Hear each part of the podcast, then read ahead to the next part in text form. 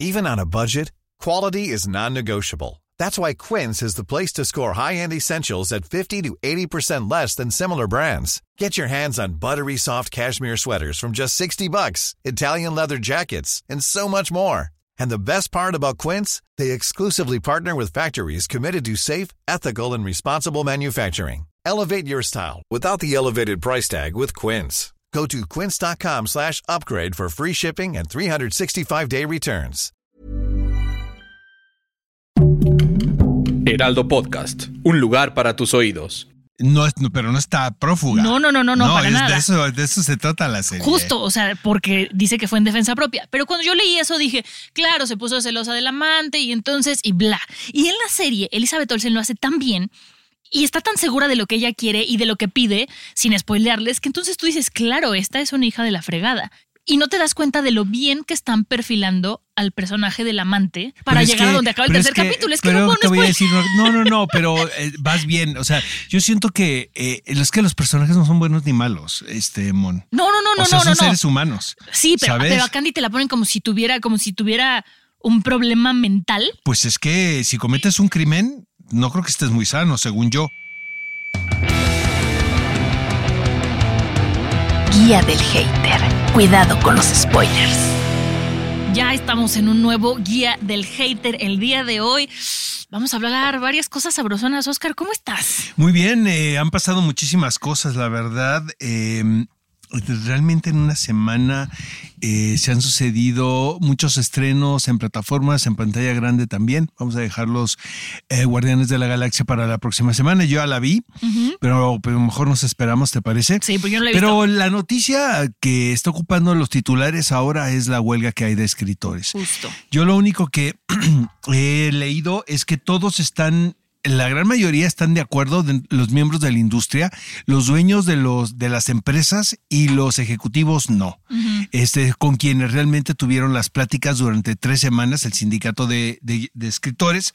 Y yo creo que este es un problema que se deriva principalmente de la, de la presencia de las plataformas en la Justo, industria. porque tiene que ver con las regalías un poco y, cómo no están bueno, cumpliendo. Se prevé que esta sea la primer huelga de, De varias. de varias que tienen que ver primero los guiones, porque obviamente sin un libreto, eh, pues no hay, no hay producción. Entonces yo creo que se fueron a la base, pero están también los actores que no están contentos como se están repartiendo las regalías de las producciones exclusivas para plataformas que nada más quieren pagar una vez y sus repeticiones no. Y está también la de directores. Es que, Entonces, para que lo dimensionen un poco, Oscar, es como imagínate que Friends hubiera salido en esta época en Netflix y que no les pagaran regalías siendo el éxito que es. Exacto. O sea, creo que como que pasó como con las redes sociales, que como no dimensionábamos hasta dónde iban a llegar, entonces dimos nuestros datos y ahora resulta que nuestros datos son muy valiosos.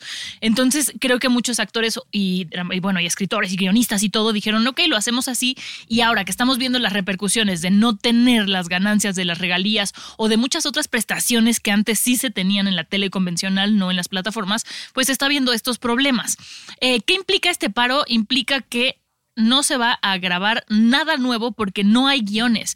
Y eso para la industria de- del cine, la televisión y así, supone una pérdida de miles de millones de dólares. Oscar. Sí, la última que sucedió fue hace 15 años. Eh, el ejemplo que ponen más claro es la serie Heroes, la temporada 1 y la temporada 2. Yo era súper fan, pero sí eh, puedes ver ahí como si fuese un ejemplo de manual lo que sucede cuando hay una huelga de escritores, que es una serie completamente distinta de la primera temporada a la segunda. A Lost le tocó también, que también se vio muy afectado.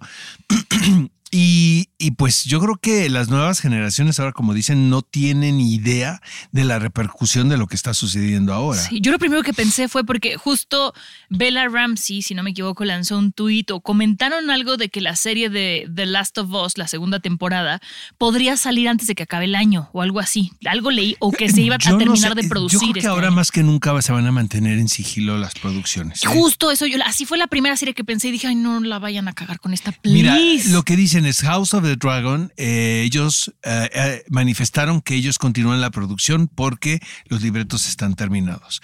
Ahora, cuando se está realizando una serie, hay muchos cambios. Es lo que te decir, se modifican, no se y pueden tienen ir con escritores eso. en el set.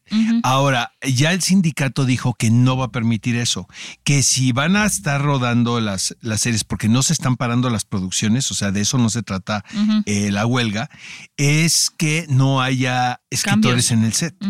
Y eso es muy raro, Sí. porque eso, o sea, siempre suceden cosas. Por ejemplo, me estaban diciendo que el caso de la serie de Loki, Ahora lo que está sucediendo con el actor Jonathan Myers, quien tiene una presencia muy importante en la serie. Todo el mundo estamos esperando la nueva temporada de Loki, eh, pero también se está esperando qué va a suceder con este actor, porque está envuelto en un escándalo muy, muy fuerte, muy sonado, eh, legal, está en una situación legal muy complicada y ya no lo representa su agencia ni su RP. Entonces, ¿qué, ¿qué es lo que hubiese sucedido? Que los escritores cambiaran y hubiera reshooting en las escenas donde aparece él o cambiar de actor o En lo cambiar. que esperan, ¿sabes? O sea, también puede ser como de ahorita no está, pero nos vamos con esta historia y nos vamos por Pero la eso no va a suceder porque no, mientras no lleguen a un acuerdo los escritores con la industria del entretenimiento. Sí. Yellow Jackets también estaban, era la primera semana que tenían en el Writers Room y eh, Para la tercera. Para la tercera, Entonces, exacto. La segunda sí la estamos viendo. Sí, es así. ¿no? Sí, sí, sí. Exacto. Oye, Oscar, y, digo, dejando este tema que nos pone los pelos de punta a todos de lado, eh, nos estuvieron escribiendo en Spotify y me emocionó un montón. Ves que les dijimos, díganos las películas que los traumaron. Sería bueno hacer mención, ¿no? De Sí, unos mira, mensajes. Aquí está, Héctor Lo-Fi nos dijo que la que lo traumó al grado de que nunca la terminó de ver es la película de amor de Henke. Eh, Hijo, es un peliculón. Es buenísima, pero es muy qué fuerte. bruto. Yo lo amo, la verdad. Es una yo no la amo, pero, o sea, sí me- no la he vuelto a ver, pero sí la acabé. Sí, yo la vi en el cine en, en- en Toronto y luego la vi otra, en una otra, cosa, en otra ocasión, no sé si en Morelia o aquí en México en el cine. Parece un peliculón loco. Sí, también por acá JRG.17. ¿Qué tal que ya no decimos los nombres completos? Decimos Ah. el usuario. Este dice que la película que el traumó de niño fue Chucky. Yo estoy contigo, Sí, JRP. puede ser. Sí, JRG, perdóname, yo estoy contigo. Yo Chucky no la vi.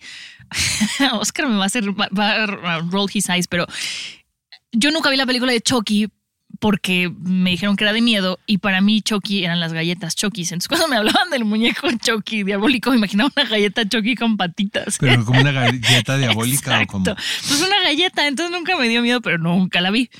Y luego acá Salvador Palacios García dice que lo traumó tiburón. Sí, tiburón a muchos. Sí, traumó. claro.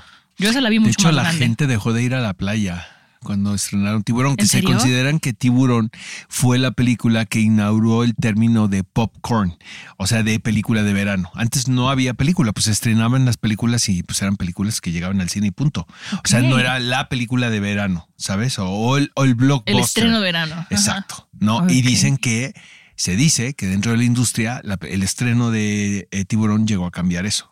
Qué interesante. Eso y que vaciar a las playas. ¿Cómo repercute la industria sin que nos demos? Bueno, sí nos damos cuenta, pero Sí, a veces no te antes lo más. imaginas. Siento que ahora es. Es que ahorita más ya es mucha cantidad para poder tener de tanto información y, y, Sí. pues lo tenemos en el teléfono todo, ¿no? Sí. Y ajá, acá Jorge Chávez nos dice que la que le dio miedo de niño fue El Exorcista. Yo te acompaño, hermano. Y la que le dio miedo y luego le dio risa fue El Despertar del Diablo. Y confiesa su guilty pleasure, Oscar. Vacaciones de terror. Es que Vacaciones del Terror es una película que sí da miedo, la verdad. O sea, ves los efectos digi- Pero ese es especiales. guilty pleasure. Ese es ves los pleasure. y dices, hijo, qué horror, ¿no? O sea, qué horror trabajar con estos artesanos, ¿no? De los efectos digitales y especiales, porque no había efectos digitales en esa época. Era todo Es- lo que estabas viendo, eran efectos especiales. Como a mí, a mí la verdad me gustaría como que se retomara un poco de dejar todo lo que se hace a computadora y volver a usar esa creatividad para resolver y no tanto la tecnología. En algunas producciones hay otras que sí agradeces que se haga, pero, o sea, como cuando ves la primera de Star Wars, que es la 4, cómo resolvían las cosas me parece mucho más creativo. Aunque se le ve al cierre al monstruo, dices, está cool. Y luego de los comentarios, Oscar, nada más para cerrar, Omar, Omar Volta nos pone que le gusta el podcast, pero que debería durar más que porque su manejada del trabajo es de 45 minutos. Pues Ah, vamos abriendo. tenemos más podcasts aquí. Patreon, ¿no? De- sí, de Vamos a abrir un Patreon para que, exacto, para que dure más. para que pueda ser más largo. Es correcto. O puedes escuchar otros podcasts de Heraldo Podcast o nos puedes escuchar otra vez para que te des cuenta de nuestras O cagadas. estamos en eh, dos veces por semana también. También Es- estamos dos veces por semana, puedes escuchar los especiales de que salen los domingos. Pero bueno, esos son los de los comentarios comentarios que nos dejaron, Oscar. Ahora sí, vámonos con a lo que te truje chencha. Peter Pan y Wendy. Me encantó. ¿Te encantó? me encantó la película. Ok, ok, Sí, ok. Me gustó muchísimo. Es un director que me gusta lo que hace. Para mí es un ejemplo claro cuando un estudio del tamaño de Disney le permite al director tener su versión. O- obviamente es- había una línea porque estás contando una historia muy popular, ¿no? En el canon de, de Disney, aunque es de Barry y luego se hizo una obra de teatro, en fin. Pero la gente inmediatamente relaciona Disney con, Disney. Peter Pan. De hecho, Campanita sigue siendo la identificación de, de. Disney, ¿no? La presencia. Entonces, eh, eso, eso por un lado, porque siento que el director eh, David Lowery eh, hizo, para mí hizo una película eh, maravillosa que es A Ghost Story eh, con ah, Joaquín Phoenix y Rooney Mara. Exactamente. Que de hecho creo que ahí se conocieron en esa película o fue en. María Magdalena. No, no me recuerdo. Pero este es, es un peliculón que yo les recomiendo que dirigió David Lowery. Eh, es un director realmente como de películas eh, muy particulares, eh, pero también siento que entiende el concepto del blockbuster y que le place trabajar con ello y que hizo La leyenda del Caballero Verde. Esta fue una película que hubiese tenido mejor suerte, pero fue de las películas de la pandemia. Entonces, este era cuando como que todavía la gente pues tenía mucho miedo en, en regresar al cine y la estrenaron como haciendo un intento de recuperar al público y, re- y todavía creo que no era el momento, ¿no? Pero este, eh, lo que pasa en esta película es que puedes ver detrás de todo. Hice una versión también de Mi amigo el dragón, de Pete's Dragon, padrísima. Puedes ver detrás de, de la narrativa a un autor. Entonces, siento que la película para mí funciona muy bien porque es- hay un desarrollo de personajes muy interesante. el conflicto sí. entre Peter Pan y el Capitán Garfio es, es, es increíble que ya todos nos sabemos la relación tóxica que tienen esos dos personajes, pero que te lo planteen de esa manera y que lo entiendas, es que hubo un desarrollo realmente muy correcto. Eh, el niño que hace Peter Pan, yo la verdad no lo conocía, nunca lo había visto. Yo lo, lo estoqué y no tiene muchas cosas este, grandes, por así decirlo. Entonces, Exacto. un- Entonces, un- y, y siento que se le está regresando muy bien. Eso por un lado, y luego por el otro. El personaje de Wendy, por eso, por eso me gusta que se llame Peter, ¿no? Pe- Peter Pan, exactamente. Eh, Peter Pan y Wendy, porque Wendy, aunque siempre ha tenido un rol protagonista en esta historia y se ve desde el original, desde eh, la historia de Barry, no, no se le había dado el peso al, per- al personaje. Y y siento que aquí entiendes muchísimas cosas porque los protagonistas están como en un, pues están en una misma línea, tanto Peter Pan como Wendy, ¿no? Sí tienen los dos un rol estelar. ¿A ti qué te pareció? Mira, a mí no me encantó, como tú dijiste, no estoy diciendo que me desagradó. Es una película que me gustó a secas. Y de las cosas que más me gustaron, como tú comentas, es que se sienten como personajes reales, como niños reales. No se siente la caricatura de, a pesar de que sí son clichés y estereotipos porque se necesitan para contar una historia de este tipo, se siente que tienen una historia detrás, que están bien construidos. Em, me gustó mucho cómo justifican toda la historia de Garfio, cómo la justifican con Peter Pan. Si no la han visto, no se las spoileo. Pero eso para mí fue un guiño muy bonito, porque ya no fue de es así porque es así. Es, tiene un background muy enriquecedor. Em, Creo que es de los mejores live action que ha hecho Disney. Justo tuvimos un Exacto. episodio en Guía del Hater hablando de lo mucho que odiamos los remakes en live action, en especial el de Pinocho, no lo voy a soltar, Pinocho es horroroso. Este, pero esta yo dije, o sea, tenía en la cabeza Pinocho y dije, vamos a ver con qué porquería nos sale, ¿no? Que Pinocho se enamore de la bailarina. Dije, a ver con qué salen en esta si no se enamora este Peter Pan de. No, no sé. No, me Y pareció me que gustó era mucho, pues muy me- acertada. No, déjalo acertado, que era que es el cuento, o sea, no se sacaron nada de la manga, no había No. nada nuevo. Eh, probablemente la manera de abordar los personajes pudo haber sido muy novedoso, que estamos acostumbrados a verlos de otra manera. Sí. Este- El final también, el final no es nuevo, pero la manera en la que lo abordan, eh, es que no quiero spoilárselas, pero bueno, cuando regresan Pero, y dónde acaba Peter Pan, cómo Pues llega es la tesis todo. también de que no hay villano si no hay protagonista y tampoco hay protagonista si, el villano no, no existiera. Entonces, los dos lo ponen sobre la mesa, los dos personajes. Sí. Estamos aquí porque tú estás aquí. Sí, oye, y a ver, la- esta Wendy, la hija de Mila Jovovich, que se llama Mila, ¿te, te, te, te encantó? Sí, me gustó. Sí, te- sí es te que a mí sí me gustó mucho la película. O sea, yo la disfruté a secas, Muchísimo. pero ella de repente sentí que, que, que sufría demasiado. O sea, como que no, no tiene que sufrir demasiado, pero no sé si fue a lo mejor cosa mía. No, no, no. Y el aspecto de la inclusión también Ah, no se sí. sienta forzado, sino todo es, no, es como, como debe de ser. Probablemente estaba, ya sabes que me clavé y estaba leyendo algunos comentarios en, en redes de que el personaje que hace a la, a la a Tiger Lily, eh, pues no tenía ese rol en la tribu. Grilla. Ujú. Eh, tigrilla, exactamente. Y aquí ya pues la convierten en una mujer empoderada, en una niña empoderada. Una niña ¿no? empoderada. Eh, entonces. Pero había va de acuerdo con. Pues su- sí, pero siento que ahí, eh, leyendo estos comentarios en redes, puedes como eh, decir, bueno, probablemente, pero la película no se siente forzada. No, y también que el, como el líder de los niños perdidos sea este actor que tiene síndrome de Down, cómo lo incluyeron sin exponerlo, ¿sabes? O sea, se- se, siente como muy orgánico. No, no sentí una inclusión de esa que nos choca de aquí está y véanlo y estamos siendo inclusivos. No, fluye y fluye muy rico. Eso a mí, sí. a mí me gusta. Yo sí recomiendo Peter Pan. Ah, yo también, pero no es mi así, mi dark, que le pusimos cinco palomitas en aquel entonces. Eh, nada más está, está buena. La siguiente es Love and Death. eh, en HBO Max. No, me gustó much- mucho. A mí esa me encantó. Me gustó. Yo, ¿cuántos, cuántos viste Yo vería tú? antes Love and Dead y luego vería Peter Pan and Wendy. Eh, yo Pues vi que tres. Son muy difíciles, muy distintas.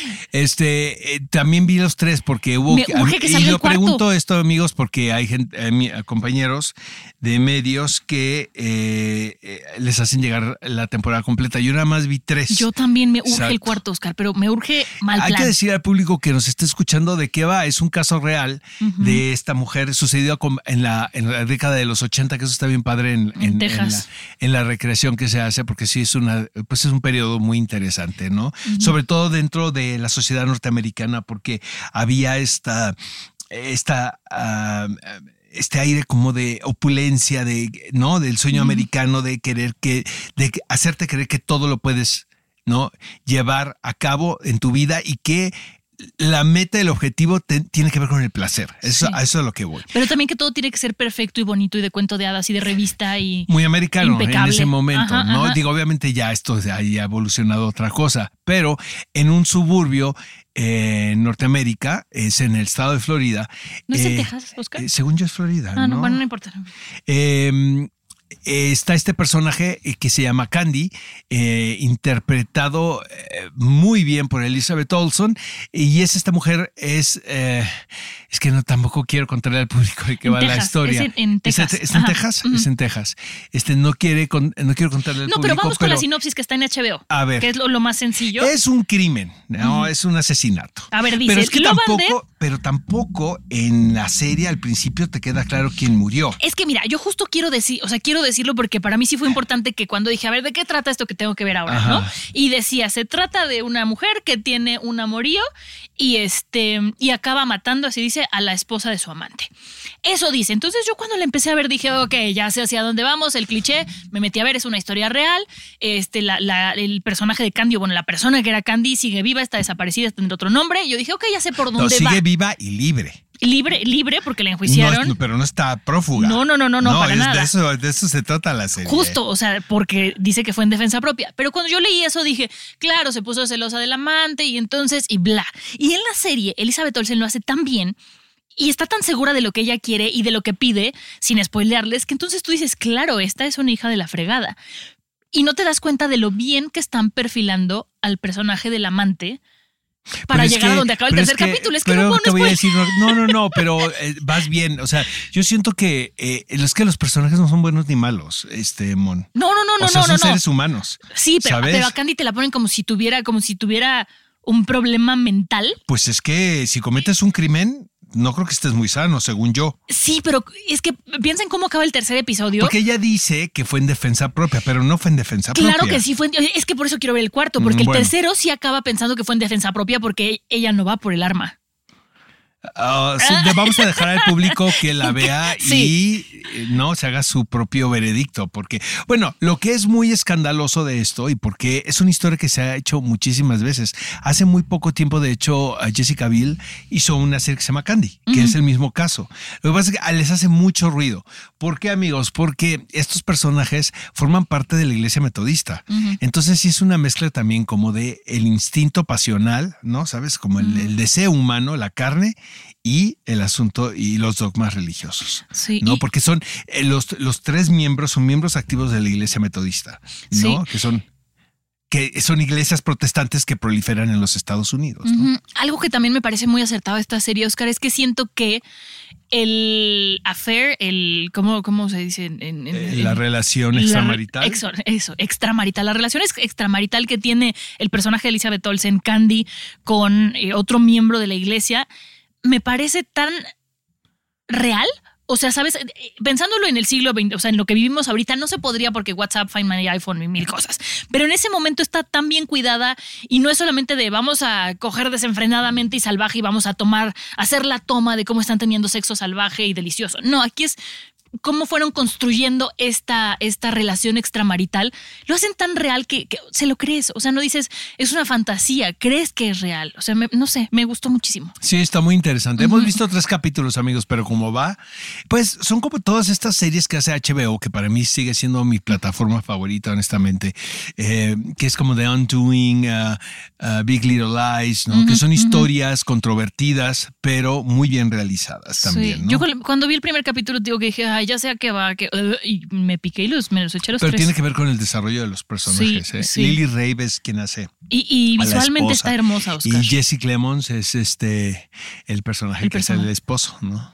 Ay, el, es que el esposo de Lily Rave, el Exacto, que está el en el triángulo. Exacto. Exactamente. Ay, es que quiero decir tantas cosas que no se las quiero spoilear. Luego, luego hablamos, seguimos hablando de esto cuando acabe la, la serie. Y por último, Caballeros del Zodíaco. El live action. Oscar, tú que eres súper fanático de Caballeros del Zodíaco, porque a mí no me... No soy tan ¿No fanático. dijiste la vez pasada que eras muy... No.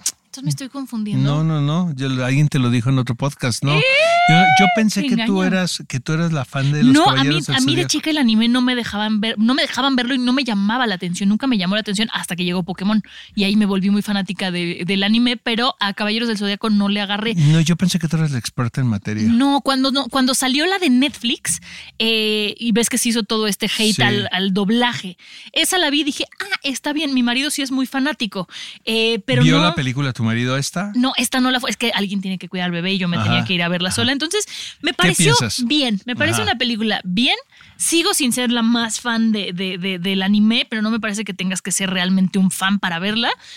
Pero mejor vayan a ver Love and Dead, luego Peter Pan y luego ya ven Caballeros del Fíjate Zodiaco. que yo eh, también estuve leyendo al respecto. Yo no soy tan fan y no estaba yo clavada en los Caballeros del Zodiaco porque seguramente estaba yo en otro, en otro asunto en ese momento.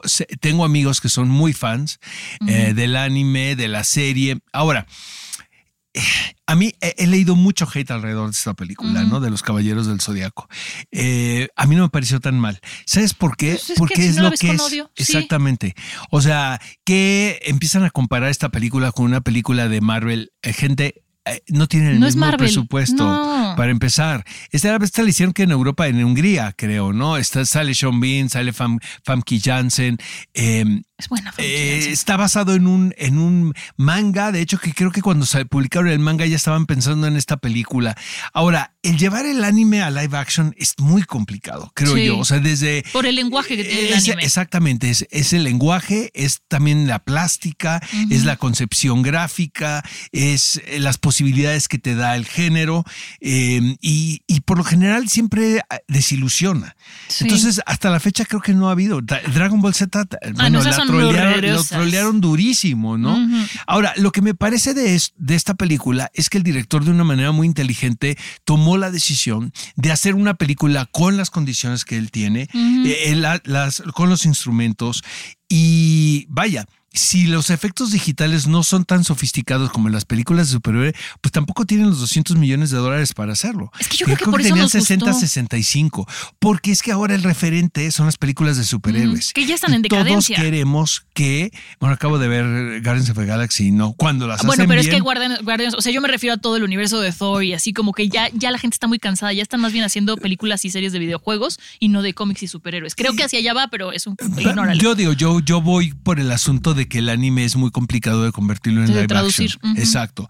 Eso y de que la y que el fanbase es tan celoso que lo que quiere ver es lo que vieron cuando ellos eran jovencitos y lo que pasó en el serial de televisión, cuando esto, se trata de otra historia. Por pues, eso digo ¿no? que igual y nos gustó a ti y a mí, Oscar, porque no teníamos, Es no estábamos esperando nada Es y nos gustó como película funciona. A lo mejor como no es el fanservice que muchos esperaban, que es lo que nos pasa a los fanáticos de Star Wars de repente, que queremos ver porque sentimos que es nuestra propiedad de lo que somos fanáticos, a lo mejor por eso no, no funciona tanto, pero si no están súper casados con, con la franquicia o con el anime, véanla, o sea, es una buena película para pasar el rato, yo me entretuve.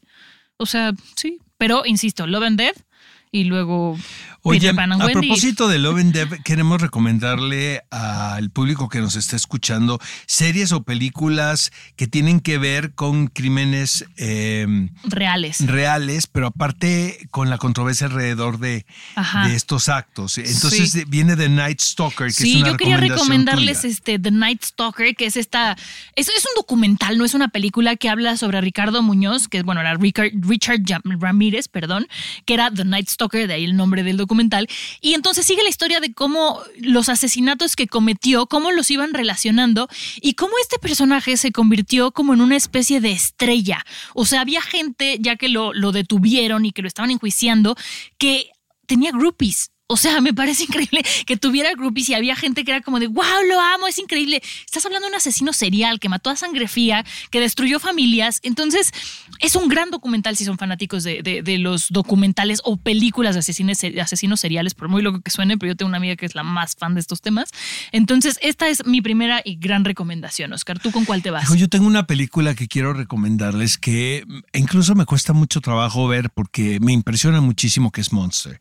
Esta, por esta película le dieron un Oscar a Charlize Theron. Ella interpreta a este personaje eh, real que es eh, Eileen eh, quien era una asesina serial eh, en Daytona Beach y, cometía asesinato tras asesinato como si fuese esta máquina destructora y, como si las personas que se interpusieran en su camino le, le molestaran. A la par, es también una historia de amor con un personaje que caracteriza a Cristina Ricci en la película. También lo hace increíble. Este, Selby es ella. Y de hecho, Charlize Theron dice, bueno, el Oscar lo tengo que partir en dos porque realmente eh, Patty Jenkins, quien es la directora, eh, cuenta este, este- esta serie de terribles actos a partir de la psique del personaje que tiene que ver con una mujer que no encuentra su espacio y su lugar en el mundo y que también está muy confundida con su sobre su, su condición sentimental, pues no, porque está enamorada de esta chica, en fin, entonces el odio que le tiene a los hombres, ¿no? Este, este personaje que son pertenecen a estas sociedades, este, estas familias totalmente disfuncionales en los Estados Unidos, donde no hay opción, y eso sucede en todo el mundo, la verdad, no nada más allá, este, donde eh, creces a la deriva realmente, con una carencia de afecto y cómo todo esto puede convertir a, un personaje se llama Monster la película, ¿no? Este, no están justificando eh, los actos de Lynn Wuornos, que eso es mm, fantástico lo que hace Patty Jenkins. Hay documentales alrededor de este personaje que también recomiendo muchísimo porque es fascinante la historia de esta mujer. Pero sí, si quieren ver un caso controvertido, no porque se ponga en tela de duda la responsabilidad de este personaje, pero el sí contextualizarlo creo que es bien importante. Everyone knows therapy is great for solving problems, but getting therapy has its own problems too, like finding the right therapist, fitting into their schedule, and of course, the cost. Well, BetterHelp can solve those problems. It's totally online and built around your schedule. It's surprisingly affordable too. Connect with a credentialed therapist by phone, video, or online chat, all from the comfort of your home. Visit betterhelp.com to learn more and save 10% on your first month. That's BetterHelp H E L P. Hiring for your small business? If you're not looking for professionals on LinkedIn, you're looking in the wrong place. That's like looking for your car keys in a fish tank. LinkedIn helps you hire professionals you can't find anywhere else, even those who aren't actively searching for a new job but might be open to the perfect role. In a given month, over 70% of LinkedIn users don't even visit other leading job sites. So start looking in the right place. With LinkedIn, you can hire professionals like a professional. Post your free job on linkedin.com/people slash people today. Ok. Yo esa Oscar, fíjate que no la he visto y la has mencionado varias veces, entonces me la llevo de tarea. La que yo les quiero recomendar también es la de Ratched. Esta es una serie que está en Netflix, salió en 2020, es este, protagonizada por Sarah Paulson, eh, que es el origen de la enfermera eh, Mildred Ratched, que es un, un personaje que sale en la de... eh, The- ¿cómo, es- ¿Cómo se llama esta? Eh, eh, One Flew Over the Cuckoo's Nest, quien es la, es la enfermera. Exactamente. Entonces, esta serie vemos las prácticas que se hacían en un hospital psiquiátrico con los pacientes, que son eh, pues procedimientos muy oscuros, ¿no? Cuando se hacían las lobotomías y todo este tipo de, de procedimientos salvajes. Y me gusta mucho la serie por la estética, me gusta mucho la serie por la historia, pero sobre todo hay una paciente que es la que tiene trastorno de personalidad múltiple. Es espectacular su interpretación, o sea, me, me quedé boquiabierta. Sí, me gusta, me gusta mucho la serie, sobre todo el trabajo de Sarah Paulson. Eh, creo que fue un exitazo cuando la estrenaron. Pertenece a todas estas, estas producciones que hace Ryan Murphy, que tienen una estética, ¿no? Y una dirección eh, este, de, de actores también como muy, un tono, ¿no? Actoral también bien interesante. Y Sarah Paulson es, pues, una de las miembros de, podemos decir, de la compañía de actores de Ryan son como Murphy, compañía. ¿no? Oye, yo por último quiero recomendarles, amigos, eh, una serie que yo llegué muy tarde al mame de esta serie. Eh, de hecho, hay una serie documental que se llama igual que creo que la podemos ver en Netflix y la otra en HBO Max, que es The Staircase o La Escalera. Eh, vamos a platicar, si quieren, de la versión de la recreación. Está interpretada por a Colin Firth, él es el protagonista, quien caracteriza a Michael Peterson, Tony Collette, quien es Kathleen, quien es la víctima de este caso, y, es un, elen- eh, un elencazo, de verdad. Este, hasta Juliette Binoche está ahí. Eh, ¿De qué sucede aquí? Es el caso también real de una pareja eh, de edad, podemos decir, adultos, ¿no? Este, ya tienen una familia construida y de repente se sucede que esta mujer, ¿no? La, la, la, la, matriarca aparece muerta al pie de la escalera. Entonces hay una serie de teorías, obviamente el, el esposo todo el tiempo justifi- se justificó, él dijo que pues él no era responsable, que había sido un accidente, que ella se había caído, pero ella también tenía rasguños, eh, y yo- hay una, una serie de contradicciones que llevaron a que este personaje, el que caracteriza a Colin Firth, fuese encontrado culpable de los responsables, eh, responsable del, del crimen. La familia se divide en bandos. Y es, bien interesante, ¿no? El, ver a, a los hijos eh, dudar de los respectivos padres, quién. Porque a partir de eso también se destapa la caja de Pandora y empiezan a salir muchos, este, pues datos eh, que no, que desconocía, que des- se desconocían mutuamente, ¿no? Entonces también es un poco como la apariencia y la fachada de la familia perfecta y que no es tan perfecta, ¿no? El, el documental está también muy interesante, pero yo creo que la, la recreación de la serie es mucho más completa y también creo que es mucho más la lleva con más calma, ¿no? objetivo, más objetiva que el documental. Este, yo tengo mi teoría, el público se hace su, su versión, ¿no? Porque sí son esos casos que no se resuelven del todo y que es, quedan abiertos y ya tú como espectador dices, ¿es Yo creo que- culpable o es inocente Michael, no? Ok, pues esa- esas son nuestras recomendaciones del día de hoy. Véanlas, si son fanáticos de Caballeros del Zodíaco, no la vean. Love and Dead, sí, véanla. Peter Pan and Wendy, véanla. Acuérdense de suscribirse, calificar el podcast. Oscar. Exactamente, estamos en todas las plataformas. Suscríbanse, califiquen, ¿no? Pónganos cinco estrellitas para Sí, que pues, la plataforma siga recomendándonos a nosotros. Este, vamos muy bien. nos Para abrir nuestro muy- Patreon, que dure Exactamente. 45 minutos. Exacto, y sobre todo, pues que nos, que nos den sus recomendaciones. Queremos escucharlos. ¿Qué producciones a partir de asesinos seriales, Les de gustan. crímenes por resolver, les gustan? Y nos escuchamos la próxima semana. Bye. Guía del Hater. Cuidado con los spoilers. Producido por Ale Garcilaso, con el diseño sonoro de Federico Baños. Una producción de Heraldo Podcast.